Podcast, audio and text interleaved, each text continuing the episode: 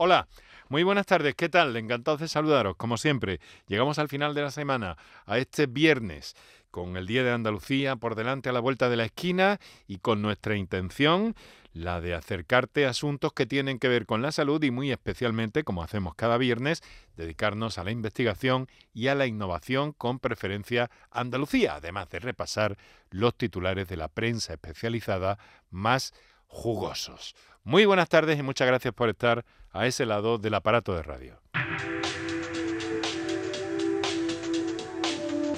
Canal Sur Radio te cuida. Por tu salud. Por tu salud con Enrique Jesús Moreno.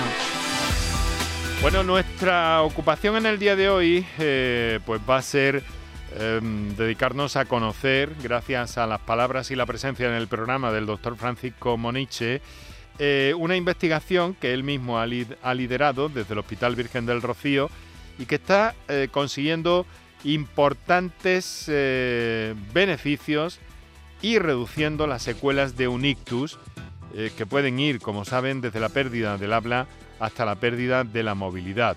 Eso lo hacen mediante el uso de células madres traídas del propio paciente. Y lo vamos a ver con todo detalle y además a felicitarnos todos por este eh, procedimiento que el doctor Boniche, eh, que es un referente importantísimo en clave de ictus, pues eh, nos va a hacer llegar. Y naturalmente, como cada viernes, también contamos con la presencia de Paco Flores, que nos va a ayudar a repasar la prensa especializada de los últimos días.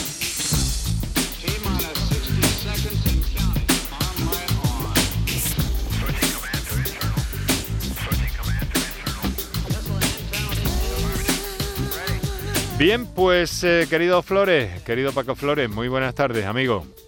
Buenas tardes, buenas tardes, Enrique y a todos. ¿Qué pasa? ¿Con fresquito? ¿Tienes frío? Oh, pues, esperando, esperando el fresquito. A despertar, a despertar. El fresco es raro que no lo hayas percibido todavía, con lo que tú eres de sensible para el frío. Oye, bueno, vamos a ver, eh, que estamos ya viernes, espero que tengas un bonito fin de semana eh, por delante, pero vamos a repasar y además lo vamos a hacer con, con con atención a Andalucía y a ese, a ese invitado que, nos traes en el día de hoy que nos va a ayudar a comprender cosas sobre eh, la evitación de las secuelas de un ictus, pero vamos a repasar también eh, otras cuestiones que en el ámbito de la investigación tienen que ver con los últimos días y en este caso en Málaga, donde han probado que aceites de plantas aromáticas reducen el riesgo cardiovascular. Vamos a ver, Paco, vayamos por partes. Pues, Cuéntanos. la verdad que al final los mayores van a tener razón. Este trabajo eh, demuestra que los aceites esenciales derivados de las plantas aromáticas de uso culinario, incluidos en, en la dieta mediterránea, como el perejil, la ajedrea o el romero, promueven la salud y protegen contra la inflamación y el estrés oxidativo, procesos que se observan frecuentemente en enfermedades cardiometabólicas. En esta investigación han participado profesionales del Hospital Clínico de eh, Málaga, el IBIMA, la Universidad de Málaga y el CIBER de Enfermedades Cardiovasculares. Estos aceites, Enrique, ejercen efectos prebióticos sobre la microbiota intestinal de pacientes con cardiopatía isquémica y diabetes tipo 2. Ah, caramba, pues ahí está, básicamente el perejil, la ajedrea o el romero. Y el romero. Y además eh, por, ingesta por boca, vamos, en boca, que no estamos hablando de lociones ni nada de esto en principio, ¿no? Muy bien. el consumo de estos. Muy bien, pues eh, vamos con unas 267.000 eh, personas que tienen pérdida auditiva profunda, pero solo el 10% recibe información sobre los implantes cocleares. Es algo que nos ha ocupado también en el programa esta semana, como sabes. Sí, ¿Y, por qué se produce esta carencia de información? Pues por una falta de conocimiento sobre los beneficios que aportan los implantes cocleares, entre otros factores. También nos encontramos ante un estigma frente a los dispositivos auditivos y el miedo a la operación quirúrgica. La pérdida auditiva es una de las tres enfermedades crónicas más prevalentes que afectan a los pacientes mayores y no solo impacta en la capacidad de percibir los sonidos y entender la palabra hablada, sino que también puede provocar pues, caídas, demencia, depresión, aislamiento social y deterioro cognitivo. Caramba, caramba. Bueno, pues vamos en busca de la encefalitis, que también ha sido tema estrella en la semana de Por tu Salud. En España se diagnostican 1.200 casos de encefalitis. Sí, es una enfermedad que deja secuelas en más del 20% de las personas que logran sobrevivir y que tiene una tasa de mortalidad que oscila entre el 5 y el 20% de los casos, según señala la Sociedad Española de Neurología con motivo esta semana, como recordabas tú, del Día Mundial de la Encefalitis. La encefalitis es una inflamación del tejido cerebral y si la inflamación también afecta a las meninges se denomina meningoencefalitis. En los últimos años, gracias a los programas de vacunación, tanto infantil como en adultos, y a la cada vez mayor implantación de las medidas de higiene y salud pública, el número de encefalitis de causa infecciosa está en marcado y progresivo descenso en España. Bueno, pues además esta semana hemos dedicado, bien sabes, eh, a ese, en fin, a ese problema sufrido por esa chica alicantina que eh, tuvo una encefalitis a causa de un herpes. Fue una historia increíble que conocimos aquí con Javier García, que ha dirigido un documental para mostrar ese caso y que tan mm, tanto ha dado, porque ha dado en el plano de la solidaridad, de lo humano, pero también en la investigación y para la intervención del doctor Dalmau, que consiguió identificar qué tenía esta joven y ha conseguido recuperarla. Está en un proceso eh, de recuperación, pero llevando una vida, una vida normal. Hay cosas que nos llegan este siglo que francamente nos conmueven. El riesgo de enfermedad cardíaca comienza antes del nacimiento. ¿Esto cómo es, Paco? Pues es una especie de, lo que hablábamos hace unas semanas sobre la epigenética. Eso dice la Asociación Americana del Corazón, que en un número especial de la revista Circulation eh, sugiere que aumentar los esfuerzos en salud pública y en investigación para optimizar la, la salud cardiovascular antes del embarazo siempre es beneficioso. Y es que la mala salud cardiovascular antes del embarazo se asocia a complicaciones en el embarazo, por ejemplo, el parto prematuro, la diabetes gestacional o la hipertensión arterial. Bien, vamos. Hay que cuidarse antes y después del embarazo. Vamos con el Parkinson, que generalmente nos ocupa también, nos da mucho de qué hablar y sobre todo porque la investigación avanza cada vez más en este territorio. Un tratamiento no quirúrgico que consigue reducir significativamente algunos síntomas del Parkinson. Sí, son pacientes eh, con la enfermedad de Parkinson que lograron una mejora significativa en sus temblores, movilidad y otros síntomas físicos después de someterse a un procedimiento mínimamente invasivo que involucra el ultrasonido focalizado, según un nuevo estudio de la Escuela de Medicina de la Universidad de Maryland en Estados Unidos. Es cierto que son pocos pacientes, Enrique, son 94 concretamente, pero eh, hay que resaltar que eh, hay que seguir investigando y que en este caso el 70% de los pacientes que se eh, eh, revisaron en este estudio respondieron bien al tratamiento con ultrasonido focalizado, que es un procedimiento sin incisiones, que se realiza sin necesidad de anestesia y eh, tampoco de hospitalización. hospitalización. Muy bien, pues vamos a cerrar este capítulo de titulares. Hay algo que conecta, como muchos oyentes saben y diferentes investigadores nos lo han dado y nos lo han mostrado y explicado eh, aquí en este programa que el, cerebro y el intestino están mm, muy bien conectados, aunque a veces no para tan bien. Vamos a ver, ¿por qué digo esto? Porque debemos eh, tener cuidado con los laxantes. Al parecer podrían aumentar el riesgo de demencia. Danos más detalles, Paco. Pues no quiere decir que lo produzcan los laxantes, pero el estudio en el que han participado más de medio millón de personas de la base de datos del Biobanco de Reino Unido con una edad media de 57 años y que no padecían demencia al inicio de la investigación, explica que el uso regular de laxantes puede cambiar el microbioma del intestino, afectando posiblemente a la señalización nerviosa del intestino al cerebro o aumentando la producción de toxinas intestinales que pueden afectar al cerebro, según explica la Academia China de Ciencias de Guangdong, en China, responsable de esta investigación. Muy bien. Pues hasta aquí nuestro repaso a los titulares de la prensa científica en materia de salud y medicina.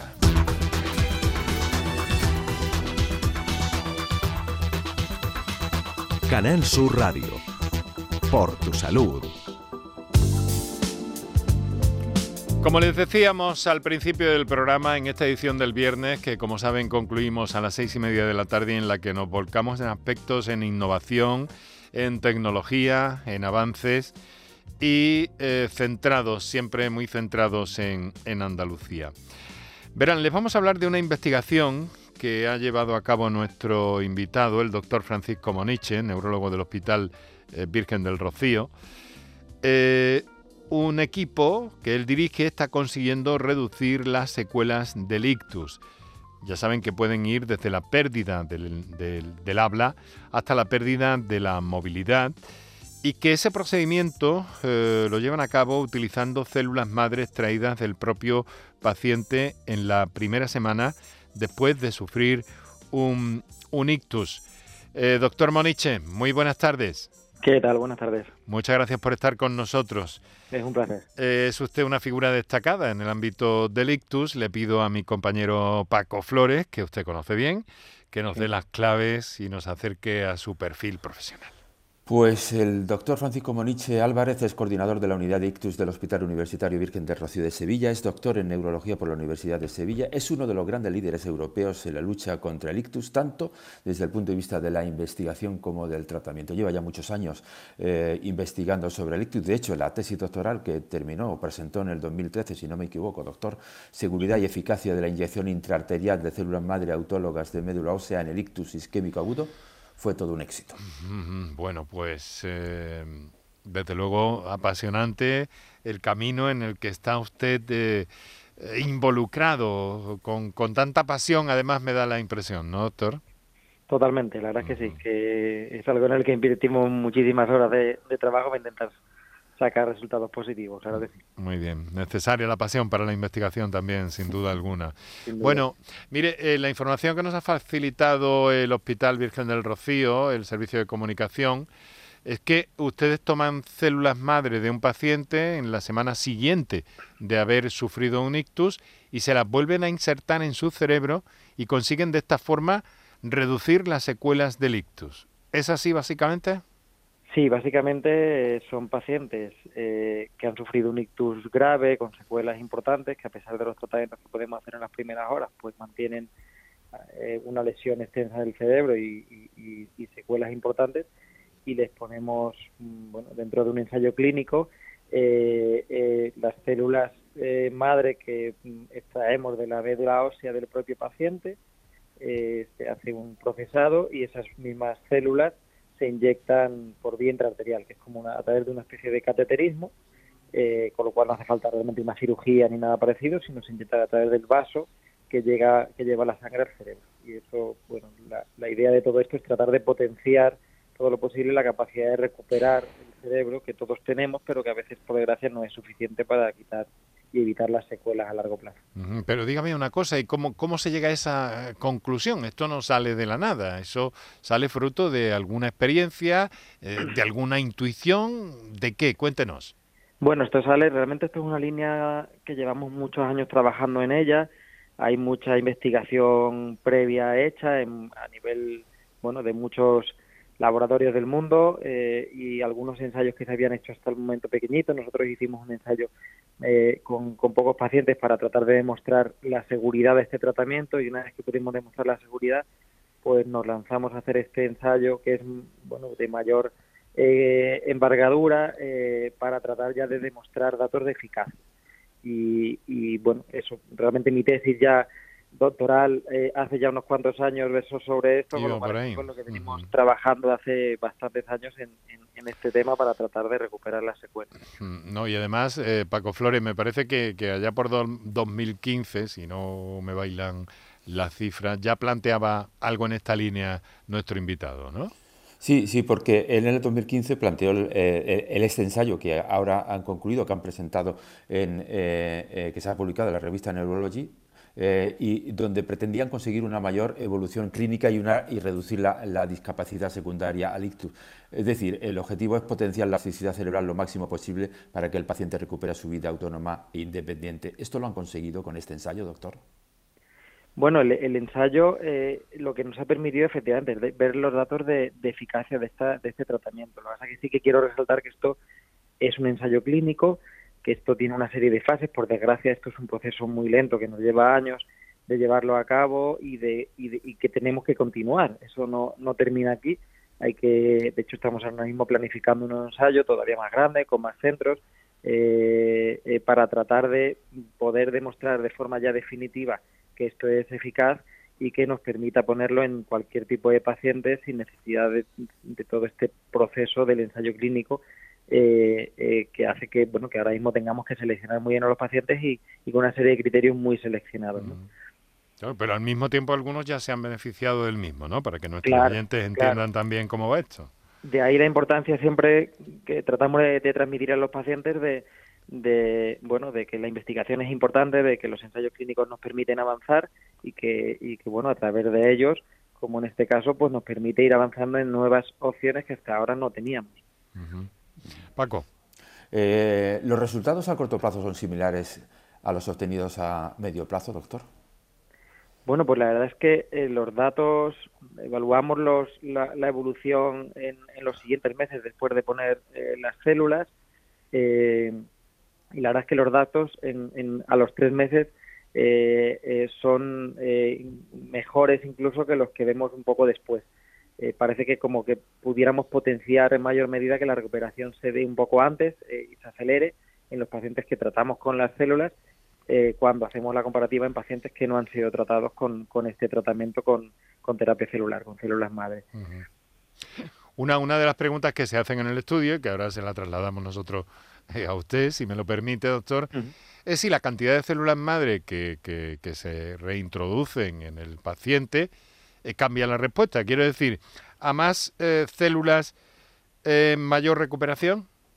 Bueno, pues eso precisamente era una de las cosas que hemos tratado de, investigar en este ensayo, que de hecho por primera vez es, el, primer ensayo que evalúa dos dosis distintas de, células en pacientes con ictus eh, y la verdad es que eh, con las dos dosis que hemos usado no hemos visto grandes diferencias. Los resultados son bastante similares. No quiere decir que no haya, bueno, que no pueda haberla, eh, que con mayor cantidad de células, pero con la dosis que hemos evaluado realmente no había no había diferencias que, ponerle mm, un, número determinado de células u otro fuera muy distinto. Yo creo que el, efecto realmente en un rango de, dosis celular es más o menos similar pero lo importante, bueno, por un lado es que sí hemos podido confirmar eso, que, es un tratamiento seguro, que eso no produce ningún perjuicio para el paciente y que, y que además hay bastantes datos para pensar que esto podamos eh, llevarlo a la cabecera del paciente el día de mañana cuando con, con, datos de eficacia y, mejorar las secuelas a largo plazo de estos pacientes. Doctor, sí, no, venga, adelante, Paco. Eh, eh, tengo una curiosidad. Doctor, en el estudio plantean que, que la, la, extracción de las células madre se debe hacer la semana siguiente al haber sufrido. Sí, es llamativo esto, sí. ¿Y, y por, qué, por qué en la semana siguiente y no después? Bueno, el planteamiento es porque realmente, bueno, el cerebro es muy apasionante en muchos aspectos, pero hay una cosa muy interesante que es que tiene una enorme plasticidad cerebral, una capacidad de recuperar muy importante. Pero esa capacidad de recuperar después de un daño, como es el, ictus, que es un daño agudo, brusco, eh, eh, eh, en ese momento, en los primeros días, se ponen en marcha de manera, bueno, pues muy aguda todos esos mecanismos de recuperación. Y, y es lo que hace, de mm. hecho, que en las primeras días, en las primeras semanas, veamos una recuperación en, en la gran mayoría de los pacientes, pero que luego, según van pasando los meses o los años, ya esos cambios sean mucho menores. Entonces, precisamente lo que buscamos es esos cambios que ya ocurren por plasticidad del cerebro en esos primeros momentos, potenciarlo al máximo. Y sabemos que eso, si lo hacemos un año o, muchos meses después, ese efecto va a ser mucho menos. Por ese, eso, ese momento del acelerón. Exactamente. Esa es la idea un poco. Bueno, cuando mm, hace algunos años nos dijeron que, que, se creía hasta hace relativamente muy poco tiempo eh, que bueno que las neuronas se perdían y se perdían y no se recuperaban, pero esto de la plasticidad de, del cerebro ha venido a dar al traste eh, con todo esto y, yo no sé si incluso tuvo algo que ver con, con la puesta en marcha de esa inquietud por la medicina regenerativa. Nació quizá eh, por ese hallazgo o ya se conocía o se hablaba algo de esto? Porque con lo del cerebro nos llevamos una sorpresa y dijimos, ah, que no, o sea que podemos construirlo, no solamente darle forma, incluso, incluso a nivel emocional, se dice también desde muchos puntos de vista de la ciencia. Eh, ¿Cómo lo ve usted todo esto, doctor? Sí, realmente el, cerebro, bueno, eso ha sido un cambio de paradigma, un cambio de concepto muy importante. hace unos años se pensaba que el cerebro no tenía ninguna capacidad de, de, crear neuronas nuevas, de crear conexiones nuevas, y realmente no es así para nada. eh, evidentemente, pues en la época de la infancia, cuando estamos aprendiendo muchísimas cosas, esa capacidad es muchísimo mayor que a lo largo de la vida vamos perdiéndola, pero no se llega a perder del todo en ningún momento. Entonces sí que hay una capacidad de recuperar, hay una capacidad de crear nuevas neuronas, nuevas conexiones y bueno, eh, eh, realmente esto es un poco el, el, concepto de esta medicina regenerativa, tratar de darle ese empujón para que eso bueno pues pues realmente sea haya cambios clínicos en los pacientes. ¿no? Hay un hay una autopista por delante cada vez más ancha nos queda mucho, le queda mucho por saber, le queda mucho por saber a la ciencia, a la investigación, pero eh, vamos eh, rápidos con esto de, de conocer cómo funciona el cerebro, doctor. Bueno, no todo lo que nos gustaría. Realmente nos gustaría ir mucho más rápido y sobre todo, evidentemente, al paciente le gustaría que fuéramos mucho más rápidos, pero sí que es verdad que exige una serie de pasos eh, que no nos podemos saltar eh, y, que, y que nos obliga a hacer todos estos procesos de hacer, realizar ensayos clínicos, realizar estudio, investigación, para poder estar seguros de que cuando luego le vamos a dar un, un, tratamiento al paciente sea muy seguro y sea muy eficaz. Entonces, es verdad que yo este, este mensaje creo que es importante, que el hacer ensayos clínicos es importante, pero que el hecho que hayamos hecho esto Luego me llegan muchas veces mensajes de pacientes que se quieren poner las células. no por desgracia todavía no a todos los pacientes podemos hacerlo, todavía tenemos que hacerlo dentro del contexto de un ensayo clínico y eso es lo que le da garantía y seguridad al paciente. Es apasionante el asunto, doctor. Eh, nos gustaría seguir conversando, pero de momento se nos, eh, se nos agota el tiempo. No obstante lo cual, le digo que en este programa somos sensibles a todo esto y que le tenemos en cuenta. Ya ha estado con nosotros en otras ocasiones y lo tenemos presente también para el futuro. Muchísimas gracias, doctor Francisco Moriche, coordinador de la unidad de ictus del Hospital Universitario Virgen del Rocío, Sevilla, doctor en neurología e investigador inquieto, como acaban de comprobar. Muchas gracias y muy buenas tardes. Muchísimas gracias, un placer. Feliz Día de Andalucía, por cierto, también. También para ti, Paco Flores. Y para ti, Enrique, Muchas un gracias. abrazo y buen fin de semana. Aquí estaremos en antena el lunes, el martes, el miércoles, el jueves y el viernes. Adelante, el mejor de los saludos. Antonio Martínez, gracias. Kike Iraundegui, gracias. Les habló encantado Enrique Jesús Moreno.